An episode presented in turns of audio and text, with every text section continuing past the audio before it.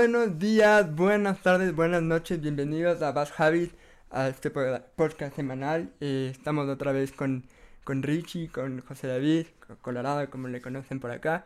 Y hoy tenemos un invitado eh, especial, eh, un amigo Richie, un pana, como le decimos de acá, que viene a hablar de, de migración, especialmente del país donde por lo general muchas más personas migran porque es la tierra de las oportunidades y la de, la democracia y de todo eso. Y bueno, aquí te vamos a hablar un poco de eso. Pero nos vamos a enfocar también precisamente en, en DACA, que el, nombre oficial es Deferred Action for Childhood Arrival, que en español sería algo así como acción, eh, no sé si Ricky lo puede traducir mejor que yo, Diferida. para los llegados de infancia, algo así. Sí, exacto. Ajá. Eso mismo. Y bueno, eh, Alan, primero bienvenido y por favor preséntate a nuestra audiencia para que eh, nos digas cómo es que, eh, o sea, vamos a, más adelante a explicar todo lo que es DACA, todo lo que es la cuestión de los Dreamers y todo eso, pero primero por favor preséntate, preséntate con nuestra audiencia. Claro, muchas gracias por uh, tenerme aquí e invitarme. Mi nombre es Alan, uh, tengo 27 años, crecí en los Estados Unidos, específicamente en Indianápolis, Indiana. Uh, llegué a este país cuando tenía cuatro años, en el 98. Nací en Guadalajara, Jalisco, México. Uh, y ahorita estoy viviendo en el estado de Hawái, en Estados Unidos. Uh, y conozco a Ricky porque los dos hicimos un programa de estudios en Wisconsin. Y, y, yo tengo, tengo DACA. Muchas gracias por esta introducción. Eh, sí, como dijo Alan, nos conocemos de la universidad y eh, tenerle aquí es algo, eh, es un invitado muy especial, súper valioso, no solo porque obviamente él ha, vivido la experiencia de lo que es estar en, el, en, en DACA, tener ese ese estatus aquí en Estados Unidos, pero también porque estudió ciencias políticas y conoce acerca del tema desde diferentes perspectivas. Así que para empezar, Alan, no sé si es que nos puedes dar tal vez eh, el Emilio eh, introdujo este, este término, pero eh, tal vez después de explicar a nuestros oyentes de manera más concreta qué significa estar en DACA o tener el estatus de DACA aquí en Estados Unidos. Sí, claro antes de empezar, me quiero disculpar antemano si mezclo inglés o traigo palabras en inglés.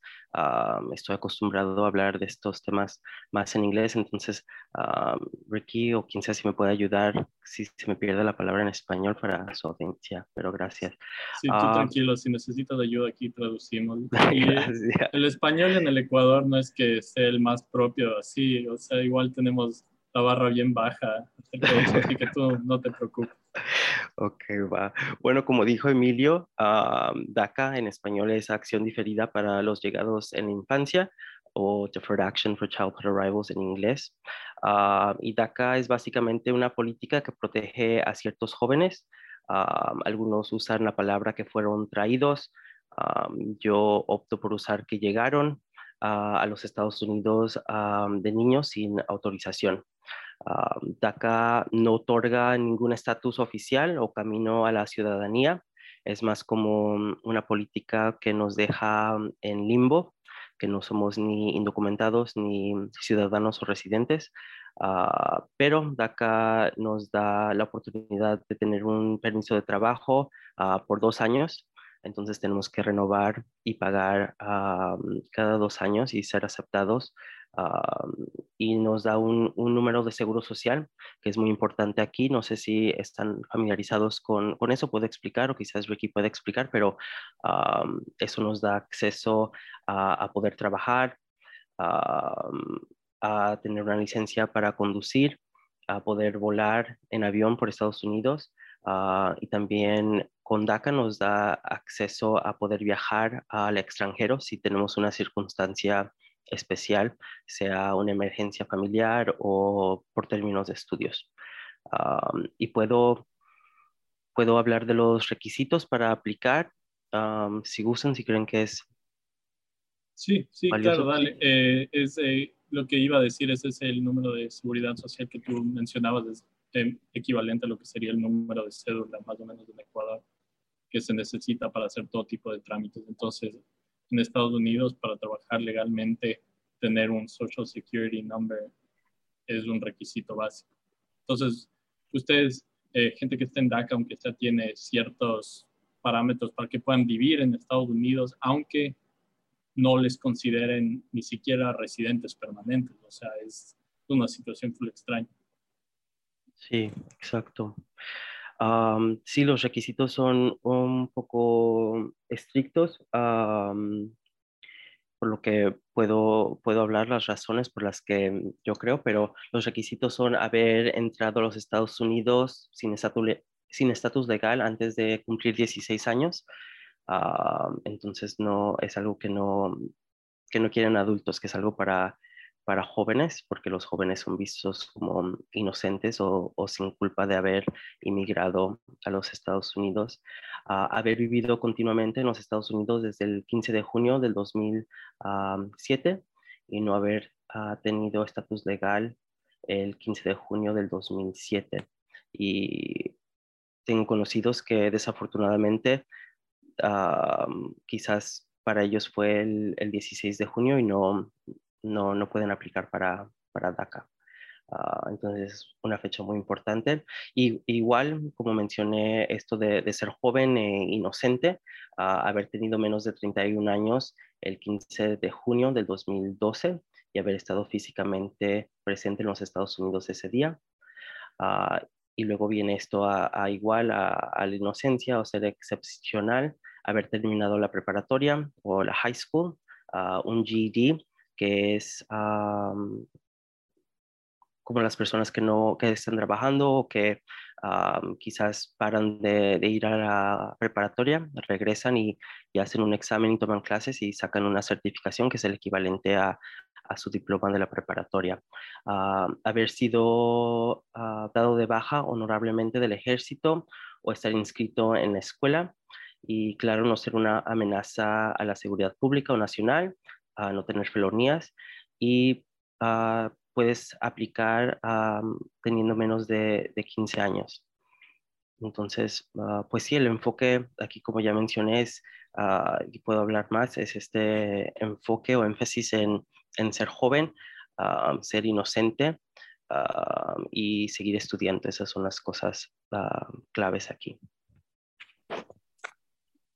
Gracias por esa explicación. Sí, o sea, son muchos requerimientos y bastante complicados algunos, en especial en cuestión de todas estas eh, fechas, eh, los títulos que necesitas tener, o sea, prácticamente quieren que seas un eh, ciudadano, bueno, no ciudadano modelo, pero un joven modelo, tal vez hasta cierto punto, que es algo, o sea, no suena como mucho que pedir, pero cuando te puedes pensar acerca de especial si es que sí, tomamos el caso hipotético de, digamos, alguien que vino acá en contra de su voluntad, tal vez, ¿no es cierto? Muchas de estas personas no van a tener acceso a los recursos siquiera, tal vez a la escuela, digamos, que es un recurso, eh, es un requisito en esto. Así que si podemos hablar un poco más acerca de, eh, podría ser solo tu opinión, pero tú decías, te parecen muy estrictos estos requerimientos, así que podemos hablar de eso.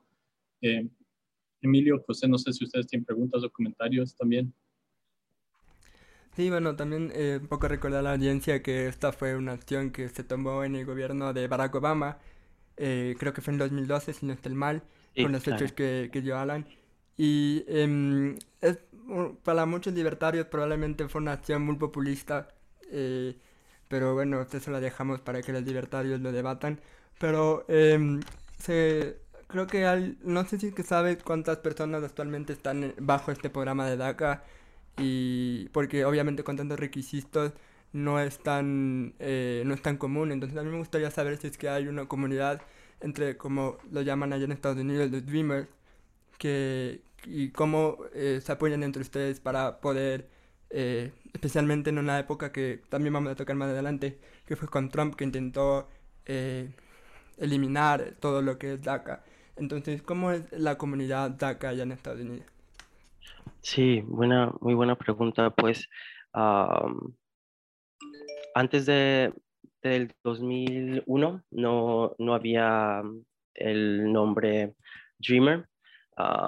y dreamer en español quiere decir soñador y ese nombre lo toman porque ha habido varias legislaciones que han sido presentadas al Congreso estadounidense, que se llama, esa legislación se llama DREAM Act, pero ha habido muchas versiones de esta legislación ah, que han llegado al, que han pasado la, la, Cámara de Representantes, pero nunca el Senado.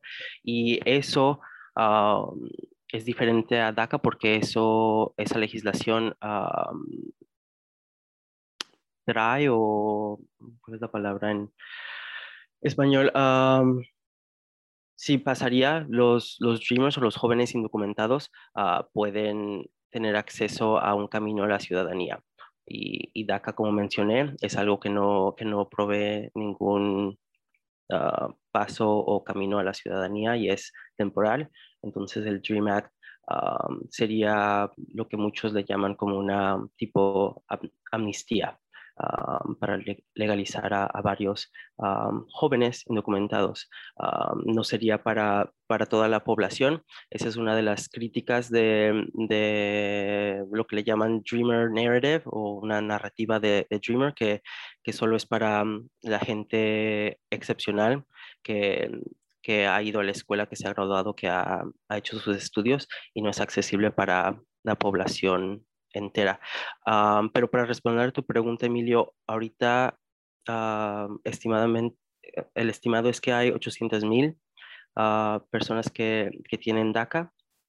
Entonces sí hay, sí ha habido un poco de, mm, especialmente en la era de, de, Trump, ha habido como diferentes secciones de, de, lo que se llama Dreamer. Entonces hay las personas que tienen DACA, que a veces se les refiere como documented y hay las personas que no tienen DACA, que son undocumented, que no tienen ningún estatus, que no tienen ningún acceso a, a esos beneficios que mencioné.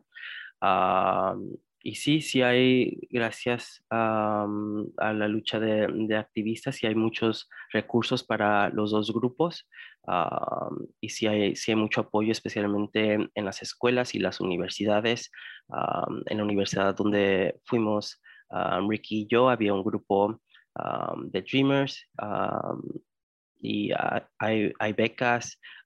me gustaría hablar un poco de, de, la historia para de la historia de inmigración que tiene que ver con, con DACA para tener más contexto y poder hablar más de, de los dilemas y, y, de los problemas que, que, que están pasando, si, si, está bien. Claro, adelante. Sí.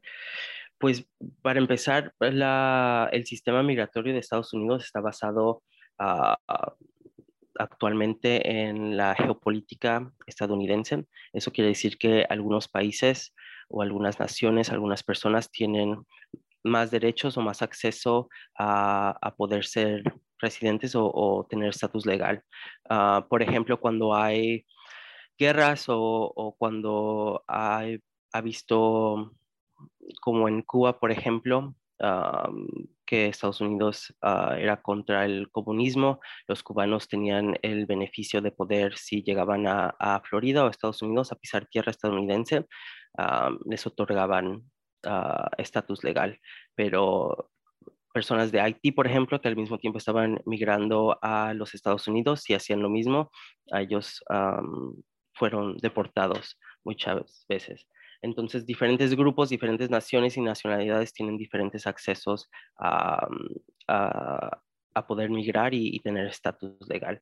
Ah, también el sistema estadounidense está basado, como ya mencioné, en la excepcionalidad o ser una persona excepcional, si eres doctor o, nadie puede hacer el trabajo que tú haces, tienes puedes aplicar o si eres artista o algo así, o igual con los dreamers como estamos viendo, son quizás gente excepcional ah, que ha ido a la escuela, que paga impuestos, que, que, hace todo lo que la sociedad pide y para ellos están luchando para, para que tengan acceso a estatus migratorio. Y finalmente un modelo, un modelo heteronormativo de la familia ah, y la unificación familiar. Eso quiere decir que Ah, quizás si, si, yo me caso, uh, mi, mi, esposo, mi esposa, ahorita esposo desde el 2015, que pasó el Same Sex Marriage Act, me puede pedir y me puede hacer sponsorship Ah, para, para, tener un, camino a la ciudadanía o igual si yo tengo un hijo aquí en Estados Unidos, cuando mi hijo o hija cumpla 21 años, ah, ellos me pueden hacer sponsorship. Ah, entonces esas son las, el sistema, las cosas claves del sistema de inmigración, pero me gustaría también traer diferentes quizás leyes o, cosas que han pasado para hablar del contexto de DACA, cómo llegamos aquí a, a DACA. una, una, cosa importante que fue una... En, en 1982 hubo un, court ruling, ahorita se me está yendo el nombre. Eh, en la Corte eh, se tomó una decisión. En la Corte Suprema, gracias. Sí, en la Corte Suprema decidieron ah, un caso. Eh, se llama Tyler versus Dome y ahí ah, básicamente la Corte Suprema tomó la decisión que los ah, jóvenes indocumentados tienen acceso, tienen garantía a una educación pública en los Estados Unidos. Entonces, no importa la edad que, tengas, ah, tienes o, tu estatus migratorio, tienes acceso a una educación gratis pública en Estados Unidos sin que mm, te pregunten tu estatus legal ah, y eso, pero desafortunadamente esa ley no, no dijo nada de, de, higher education o de estudios ah, universitarios. Entonces, ahorita el sistema que tenemos para acceso a la universidad está basado en cada ah, estado o en cada universidad. Entonces, por ejemplo, en el estado donde yo crecí, en Indianápolis, los estudiantes indocumentados, aunque yo fui a, la escuela desde kindergarten hasta el grado 12 o el último año de preparatoria, no tenía acceso a pagar colegiatura, se le dice in tuition o al mismo precio que pagan, que pagarían mis amigos o mis compañeros. Entonces yo tuviera que pagar como si fuera un estudiante internacional, que es casi ah, tres veces más. Ah, entonces eso es el mismo caso en, Wisconsin, pero otros estados quizás más liberales o más progresistas, como California o Illinois o hasta quizás Hawaii, si tienen acceso, si, si tienes DACA ah, y a veces si eres indocumentado a pagar lo mismo que pagan los otros estudiantes que se llaman domestic students. la última amnistía aquí en el país fue bajo Reagan en el 86 ah, y hubo leyes que criminalizaban si contratabas a gente indocumentada, pero igual dio, dio una amnistía y un paso a, la ciudadanía para diferentes personas indocumentadas, pero desde entonces no hemos visto algo así federal. a nivel federal.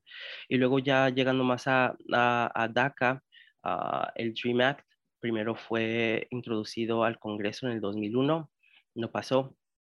Mm, ha sido introducido diferentes versiones ah, por mucho tiempo. La última vez fue en el 2010 ah, y pensábamos que iba a pasar, todos estábamos muy emocionados, pero no pasó en el Senado.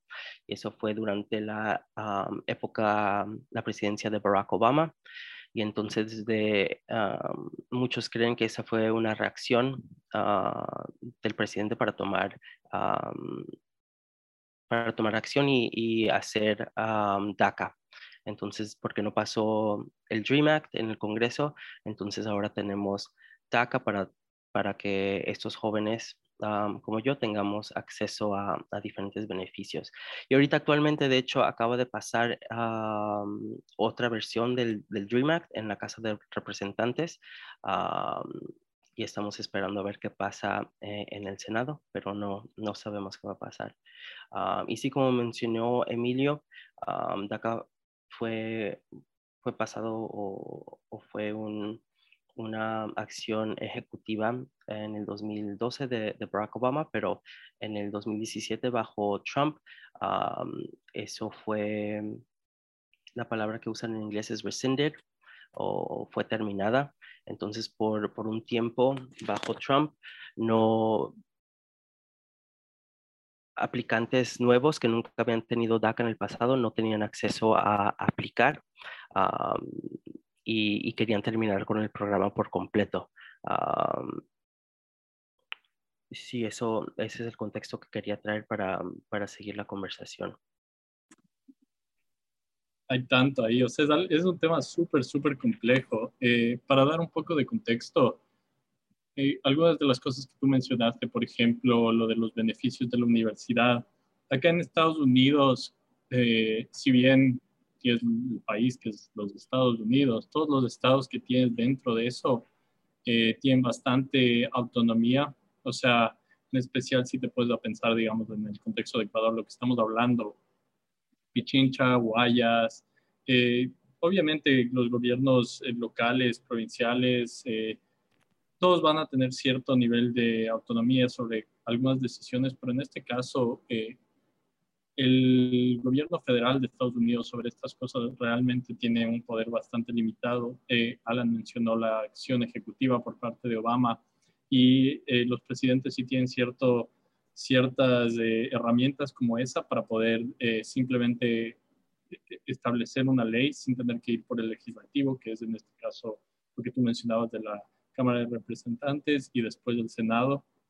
Eh, pero muchas veces cuando hay ciertos temas como este que son controversiales, que en el Senado eh, terminan siempre eh, sin pasar porque necesitas una supermayoría, es complicado pasar leyes en Estados Unidos, termina siendo, bueno, ¿qué, ¿qué, va a pasar aquí allá? Y nosotros sabemos que Pichincha, Guayas, Manaví son lugares totalmente diferentes. O sea, si bien sí podrían tal vez ser diferentes estados, podrían estar en diferentes planetas, pero eh, la gran mayoría de leyes sí aplican a través de todas esos de esas provincias. Acá en Estados Unidos, o sea, puede realmente variar mucho, mucho. Entonces, eso es algo, o sea, es algo que ya le vuelve a un tema mucho más complejo para empezar. Eh, y después, al final, lo que tú mencionaste fue los cambios que se empezaron a dar con Trump. Entonces, eh, yo sí quiero hablar un poco más acerca de enfocarnos tal vez en los últimos, ¿qué sería? Como seis años tal vez, más o menos, o sea, cinco o seis, dependiendo de cuándo vemos. Pero, ¿qué pasó durante el tiempo eh, de Trump? O sea, durante la época en que Trump fue presidente y ahora, ¿qué, ¿qué está pasando con Biden y la nueva administración? Entonces, hablemos un poco acerca de esos cambios. Sí, pues honestamente fue muy traumático. sabíamos, igual yo y colegas y yo y amigos y familiares, por la retórica que usaba Trump, que iba a ser algo difícil para la comunidad de inmigrantes y comunidad indocumentada aquí en Estados Unidos y sí, como les digo, fue una experiencia uh, traumática más que nada porque ah, había ese peligro de que iba a perder ah, el permiso. En ese tiempo, en el 2017, estaba de hecho enseñando. fue un año antes de, de aplicar al programa que hicimos Ricky y yo.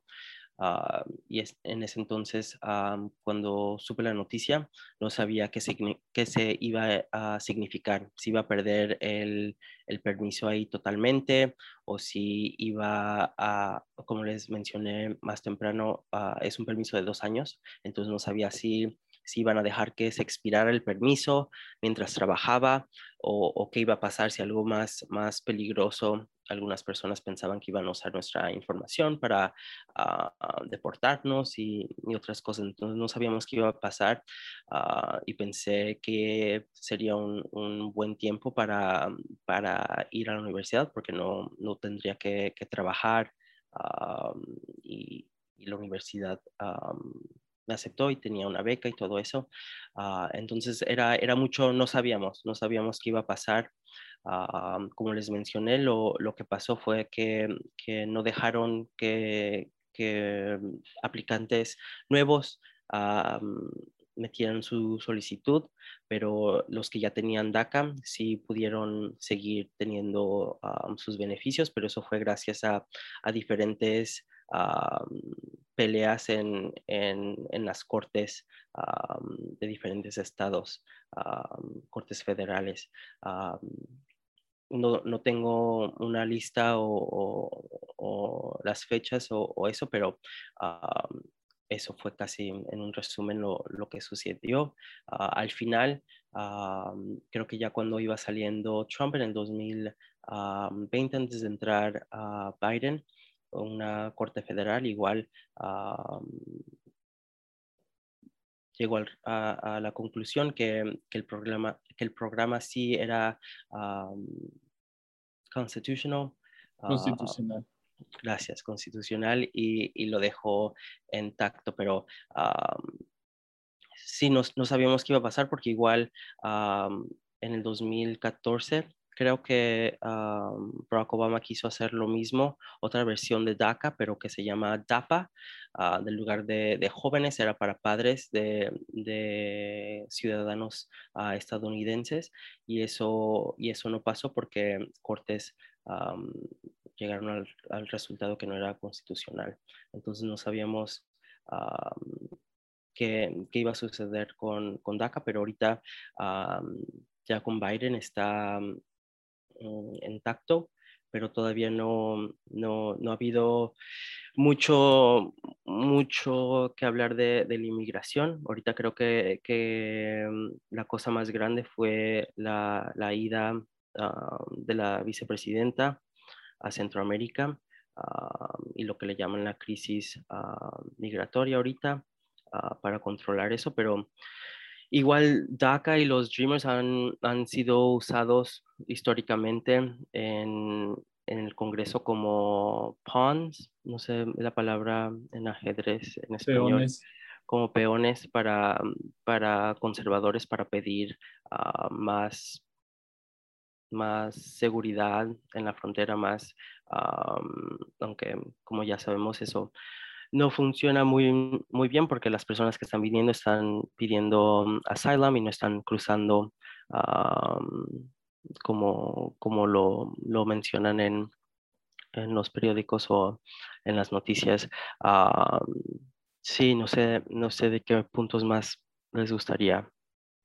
A ver, yo, yo quería preguntarte, Alan, eh, algo que mencionaste al final que me pareció interesante y, otro aspecto de esta discusión es la pregunta de quiénes tienen, eh, ¿por qué este programa ha sido tan controversial? ¿No es cierto? Obviamente, eh, a través del espectro político, por una cantidad de razones, hay gente que está en contra de la migración y después hablaremos un poco más acerca de este tema brevemente en el contexto de Ecuador o tal vez en el contexto de otros países aquí en América Latina, pero en el caso de Estados Unidos específicamente, o sea, ¿por qué ha sido esto tan, tan controversial? Porque como tú mencionas, o sea, la, la gente que, que, está aplicando este programa específicamente, por así decirlo, muchas veces han estado viviendo aquí toda su vida eh, los requerimientos prácticamente eh, significan que ese grupo va a ser personas que han estudiado, personas que probablemente lo tienen, eh, que no han cometido ningún crimen o al menos ningún crimen severo, eh, gente que ha probablemente llegado incluso a, a, la universidad a cierto punto. Entonces, dejando de un lado, ¿no es cierto?, dos puntos demasiado ideológicos. Eh, hablamos específicamente de cuáles son los grupos políticos en Estados Unidos han estado en contra de esto, como tú mencionaste, tal vez eh, el Partido Conservador o los intereses conservadores en, el Senado. ¿Y por qué? ¿Por qué les sirve? O sea, tú mencionaste la cuestión de que son peones, entonces podemos hablar de eso un poco más a fondo, pero también eh, tendría tal vez esto consecuencias a nivel electoral. Eh, existe también los intereses, como tú mencionaste, de militares, del complejo militar industrial, eh, de seguir fortificando la, frontera al sur de Estados Unidos. Y eso obviamente significa también dinero, dinero en contratos eh, para el ejército y para gente que trabaja para el ejército. Entonces, eh, tal vez tocar un poco de esos aspectos y no sé si es que tú puedes decir que alguno de esos es más importante que los otros o que tal vez todos tienen cierto, cierta cosa que contribuyen a este problema o tal vez hay algunos otros que no hemos mencionado. Sí, pues de hecho la, opinión pública, de lo que yo tengo entendido, es que ah, de, los dos partidos, gente de, los dos partidos políticos como ah, los votantes, ah, apoyan un programa como, como DACA y apoyan también acceso a a la ciudadanía para, para esos jóvenes excepcionales, porque la retórica ha sido que estos jóvenes son excepcionales, que se los merecen, que han sido traídos a este país sin, sin, su culpa, que son inocentes, que son sus padres los que han hecho esa decisión, que son estadounidenses. pero el problema muchas veces es que ah,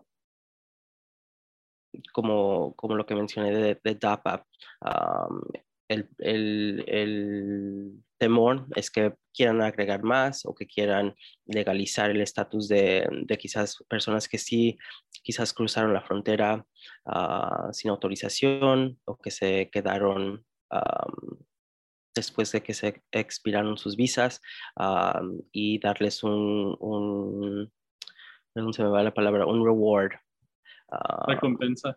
Una recompensa a aquellos que, que hicieron cosas ilegales. Es, es, el punto que muchas personas toman. Ah, pero sí, como mencioné, la, la, opinión pública es, es que estos jóvenes, por ser inocentes, por ir a la universidad, se merecen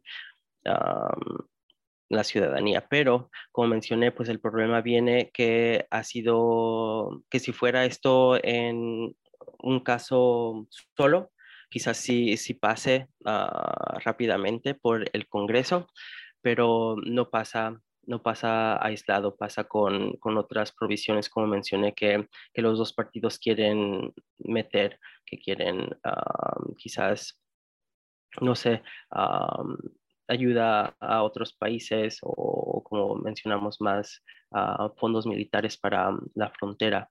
Entonces ahí cuando, cuando viene el problema y, hemos visto también a, personas que, tienen DACA en New York Times o en otros ah, periódicos ah, muy leídos aquí que, han tomado una mm, opinión quizás más conservadora y han dicho sí, estoy de acuerdo. Ah, yo me merezco esto por estas razones y tenemos que, dar, que fortalecer o, dar más dinero, más cosas militares a, la frontera. Ah, entonces es, es algo, no sé, yo diría extraño y, pone mucha culpabilidad a, especialmente a nuestros padres, que, que, ellos vinieron a este país para darnos una mejor oportunidad y, y los criminaliza a ellos para ayudarnos a nosotros. Entonces es uno de los de los grandes dilemas con, con esta narrativa Dreamer. Em, no, no sé si José va a tener alguna pregunta, pero hasta el momento eh, quería recordar que en el caso de, de, Latinoamérica, por ejemplo, recientemente hubo el caso del recién electo presidente de Perú, Pedro Castillo, que una de las promesas de campaña fue expulsar a, a, los venezolanos que han venido debido a la crisis humanitaria que, está, que vive actualmente el país venezolano. Pero también Ecuador, eh, yo creo que más bien desde que tiene memoria ha sido uno de los países que más acoge refugiados o que acoge o tiene una migración bastante fuerte, especialmente porque durante el gobierno de Rafael Correa se decretó la ley llamada para la movilidad humana, que no estoy seguro si es del todo así como se llama, pero era una ley para que en Ecuador no sea tan restrictivo en lo que significa la migración. Entonces por eso mm, eh, hay, hubo muchos profesionales cubanos que vinieron a ejercer acá, eh, han venido muchos venezolanos. Y también hay el caso reciente que en 2016 se expulsaron a 121 cubanos, fueron deportados eh, casi sin debido proceso porque estaban durmiendo en un campamento y hubo una denuncia judicial por el gobierno que que se decidió deportar a un poco más de 100 cubanos, o un poco menos, pero la cifra era entre los 75 y los 100 cubanos. Y la justificación que muchos dieron era que, porque, eh, que fue una violación de derechos humanos, incluso fue llamada de atención por parte de la Human Rights Watch, que es la organización que se encarga de, de vigilar que estos procesos. Pero muchas de estas personas que fueron deportadas, eh, eh, por ejemplo, tenían estatus de, de, refugiado o estaban en mitad del proceso. Entonces fue un procedimiento bastante ilegal por parte de, recordemos, no fue el gobierno de Lin Moreno, que no me hubiera extrañado, pero fue el gobierno de Rafael Correa el que tomó este tipo de acciones.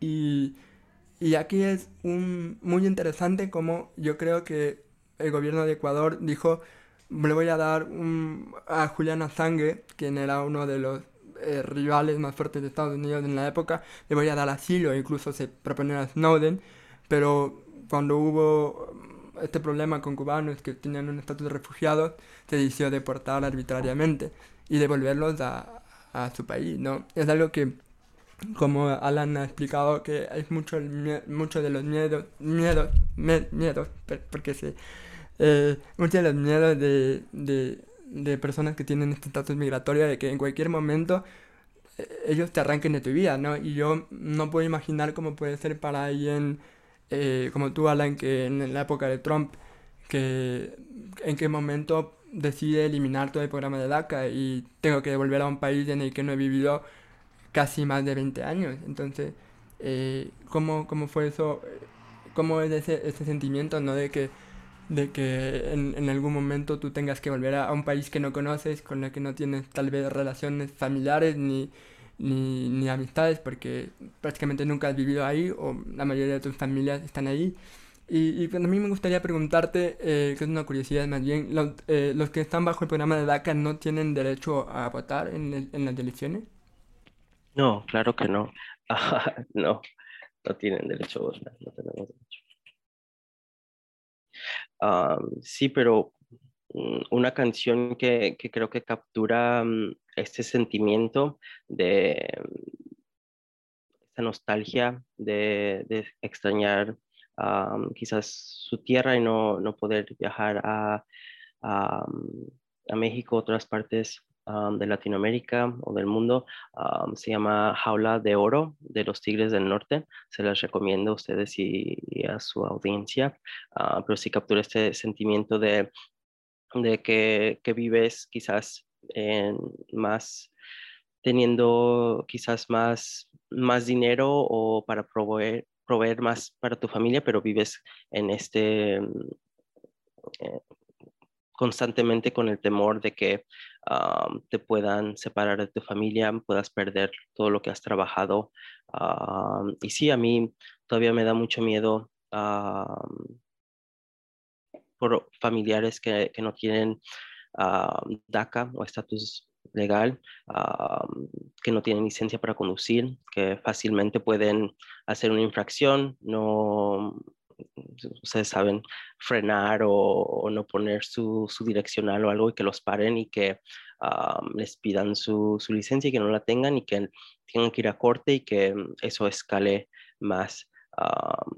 lo que dicen muchos de los presidentes es que, que, las deportaciones son nada más para personas que, que son un problema o, o, que es un riesgo para la seguridad pública y nacional, pero como hemos visto eso no es, mm, no es cierto muchas de las veces y específicamente bajo Barack Obama, él fue el presidente que deportó a, a más individuales en la historia de Estados Unidos, uh, pero igual es el presidente que, que pasó DACA. Entonces es, es un también dilema uh, aquí apoyar a, a, a, presidentes demócratas a veces más liberales o centristas uh, que, que, hacen esas cosas que, que para alguien quizás más um, en izquierda no, no doesn't make sense o no tiene sentido. Um, pero sí, todavía es, es muy difícil uh, planear para el futuro, saber en dónde voy a estar en el futuro, saber qué va a pasar si, si DACA se va a seguir o va a transformarse en, quizás un paso para la ciudadanía. Lo que a mí me gustaría más ah, es ir a México y visitar a mi familia. Ah, tengo muchos, mucha familia extendida en, Guadalajara todavía.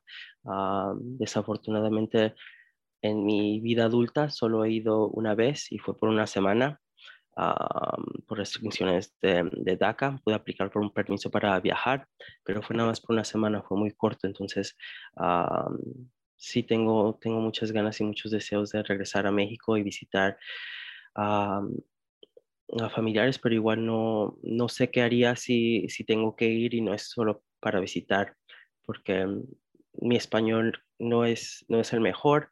no tengo estudios en, en México Ah, no tengo relaciones profesionales.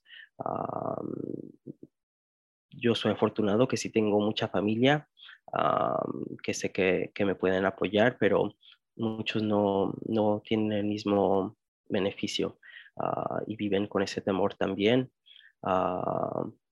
y sí, yo, yo pienso muchas veces qué pasaría si, si me llegan a, deportar es desafortunadamente una conversación que, tenemos desde muy chiquitos ah, con mis padres y con familiares que pasaría si, si deportan a mi papá o a mi mamá, qué haríamos, cuál sería el plan. y sí, es, es, es, muy pesado, especialmente cuando eres niño y vas a la escuela con con colegas estadounidenses y ellos no tienen que pensar en, en estas cosas y pueden sacar licencia y pueden trabajar y pueden ir a la universidad. y, estas personas que crecieron en ese sistema con esas ideas, eh, ideales estadounidenses que, que tienen que, que pensar en eso. Yo creo que ahorita tú mencionaste, o sea, unos factores muy importantes y entre esos es la identidad y la cultura que uno puede tener y cómo uno se autoidentifica muchas veces. Y esta es una pregunta eh, para ti más que nada, y no sé si has observado cómo, cómo, cómo el grupo de DACA se autoidentifica y cómo pueden mantener todavía contacto con, por así decirlo, con la cultura de su país de origen. O si no se da tanto esos casos, o si existen muchas limitaciones. Eh, ¿cómo, ¿Cómo has sentido el tema cultural?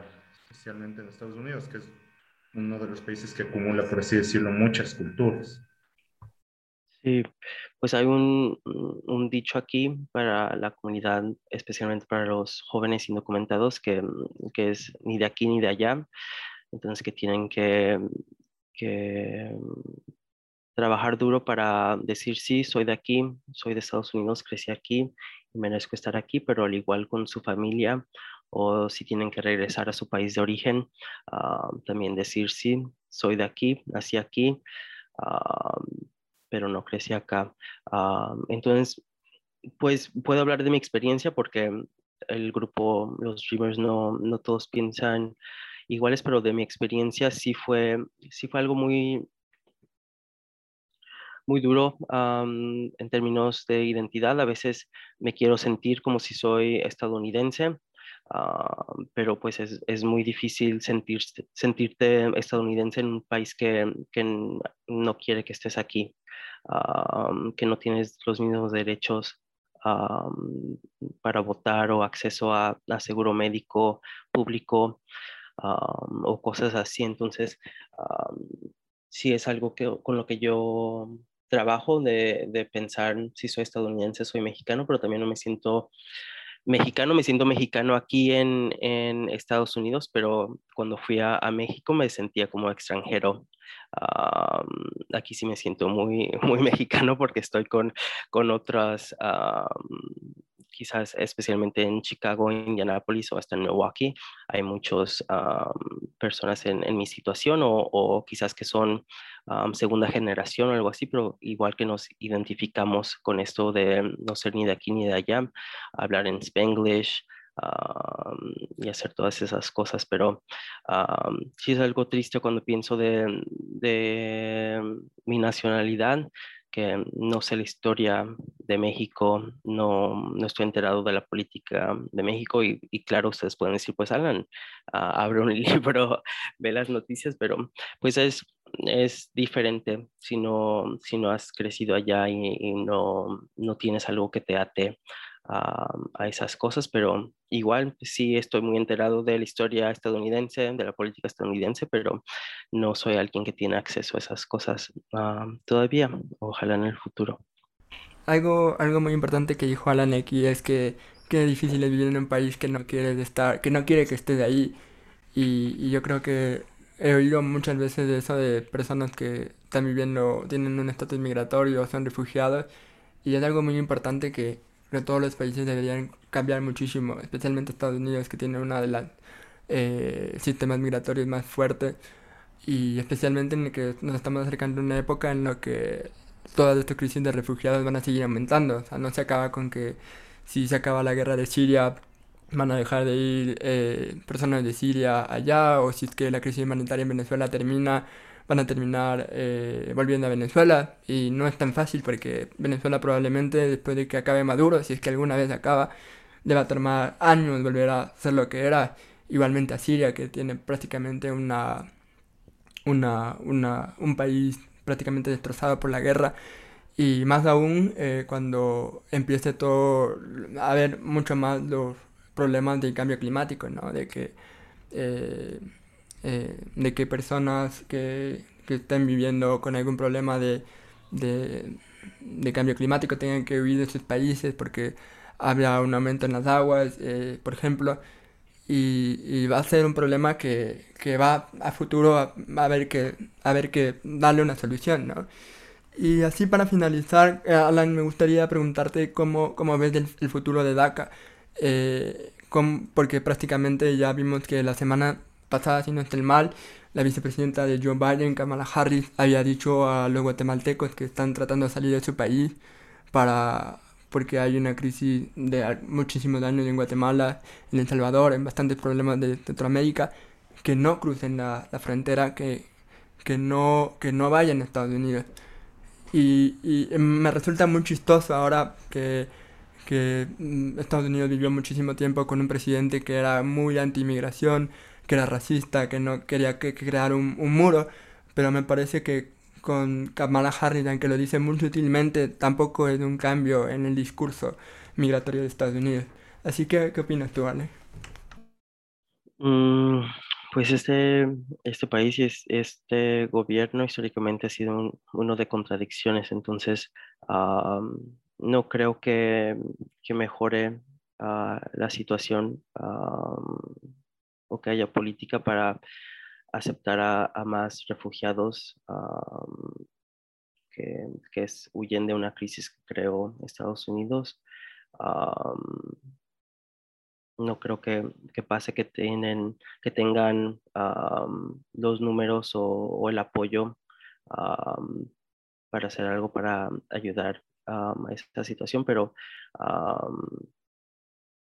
quizás hay más esperanzas para la, gente que ya está aquí, quizás para, para, gente indocumentada y con DACA, pero igual no, no sabemos, el senador ahorita está 50-50 con la vicepresidenta que puede romper el tie. el empate. El empate, gracias. Ah, entonces, no, no sé si tenemos los números y, y, muy pronto va a haber elecciones otra vez para la Cámara de Representantes y el Senado y no sabemos si vamos a tener los números y, y desafortunadamente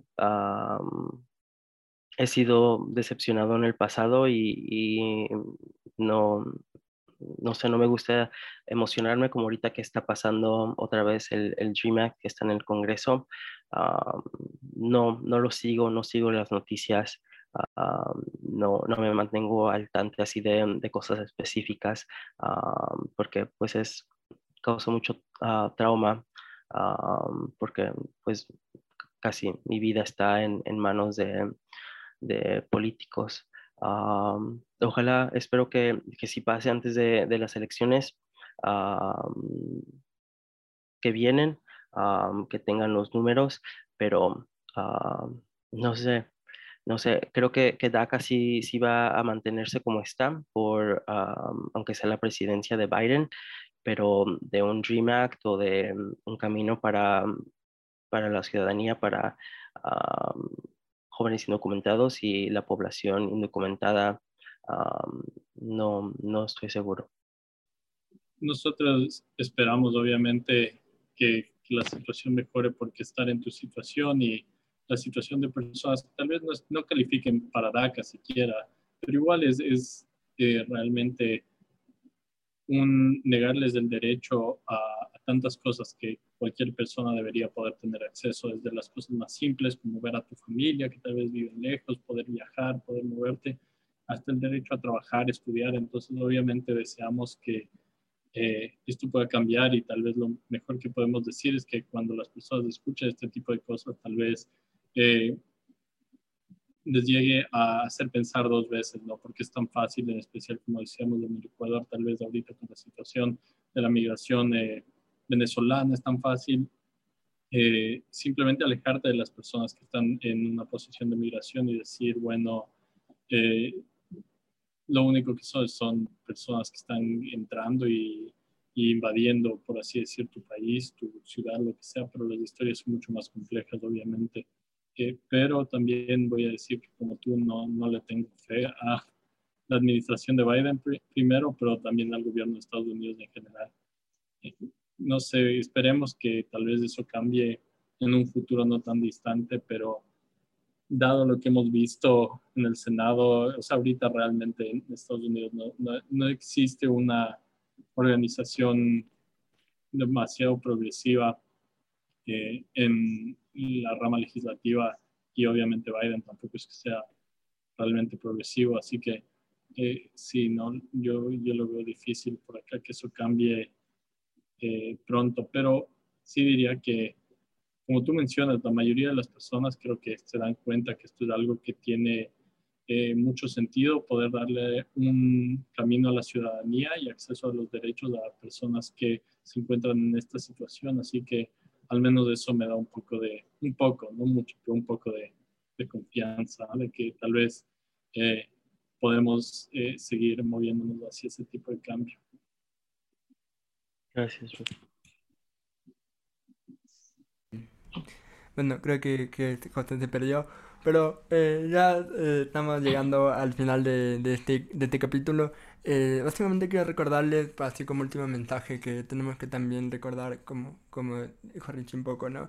Que quienes vienen refugiados no es que vienen a quitar el trabajo, no es que vienen a ser criminales, sino que vienen a buscar eh, una vida mejor, eh, a un futuro que desgraciadamente en sus países no han podido encontrar y, y tenemos que darles eh, esas oportunidades, ¿no? Porque creo que es muy importante que, que les demos esas oportunidades y, y que, que, que, tengan una vida digna, sobre todo. Eh, afortunadamente, eh, Alan ha sido alguno de los afortunados de poder tener una política que le permita eh, acceder a ciertos beneficios para que pueda vivir, pero eso es un, un caso de los uno de 100 de, en, en, los países y ni siquiera está distribuido para todos los que tengan un, un que sean indocumentados en Estados Unidos. Entonces así es de difícil es. Y, y, nada, entonces que eso se les quede por mensaje. Eh, como dijo Richie, también es importante eh, mencionar este tipo de casos que por lo general la audiencia no se sabe como acá. Y, y para que también tomar conciencia en los casos que pasan como en nuestros países o en los países que nos escuchen. Y así que yo por mí eh, me va a despedir. Quiero agradecer a Alan nuevamente por haber venido. Ha sido súper, súper interesante oír tu experiencia, oír eh, también como hay ciertos paralelismos, ¿no? Eh, porque eres un, una persona que tiene un estatus migratorio en Estados Unidos, pero que podrías básicamente ser alguien que, que no tiene un estatus de aquí o en cualquier otra parte del mundo, o sea, tienen los mismos problemas, eh, los mismos eh, preocupaciones, los mismos desafíos. Así que ha sido muy interesante y quiero agradecerte nuevamente. Y yo para que me despido y les dejo, eh, no sé si tengan algún mensaje Alan o si Rich y José tengan algún mensaje para cerrar. Gracias, Alan. Y tu español está muy bien, por si acaso. No, no tienes de qué preocuparte. Mejor que el de muchos, diría ya. Ustedes saben Yo creo que está mejor que el de los ecuatorianos. No, mentira. Solo para que Eh, no s- Solo para que sepas, en Ecuador solemos decir en qué bus va tu ve o sea, usamos tantos verbos en una sola palabra y eh, tranquilo, solo para que también Gracias. decimos full, po- también decimos cosas como full poquito, que significa mucho, muy poquito, básicamente, o algo así, pero son de esas, digamos así, como jergas que ya se quedan pegadas. Y no sé, eh, antes yo también sí quiero dar un mensaje y básicamente es que eh, hay que entender que frente a un mundo globalizado, frente a muchos procesos que están en constante cambio, tem- el Em- Emilio mencionó el tema, el Pinzón mencionó el tema del cambio climático, por ejemplo, que se va a volver mucho más intenso con el paso de los años. Eh, creo que hay que, como, o sea, ya seamos nosotros las personas que estemos migrando o, en, o a nuestra sociedad está llegando personas, como es el caso de Ecuador, que históricamente han, han llegado muchos, mucha migración. Eh, hay que entender que como sociedad no podemos caer en, en miedos irracionales, primero. No se puede caer en creencias y más que nada, eh, no sé, debemos ser muy empáticos con la situación. Como, eh, como mencionó Emilio, es, es un tema que se va a ir en- por muchos, en tema político, tema ambiental. Las cosas cambian constantemente y no sé, creo que la empatía es, un, es algo importante. No es solo un tema de política, sino también un tema como sociedad que hay que ir mejorando en esos sentidos. Y bueno, ese es el mensaje final. Y muchas gracias realmente por acompañarnos el día de hoy. Estuvo muy interesante. No, gracias a ustedes. Y aquí tienen su casa en Hawái cuando gusten. ¿eh? Buenas, te tomo la palabra, la verdad. Sí, vamos a organizar ese viaje, pero ya. Sí, perfecto, Ricky no, no va a decir nada, eh, creo que ya también está ahí. Entonces sí, muchas gracias Alan de nuevo. Nosotros nos vemos la próxima semana con un tema que ni idea, no tenemos nada planificado, así que deseenos suerte. Pero bueno, eh, muchas gracias Alan de nuevo y nos vemos la próxima semana.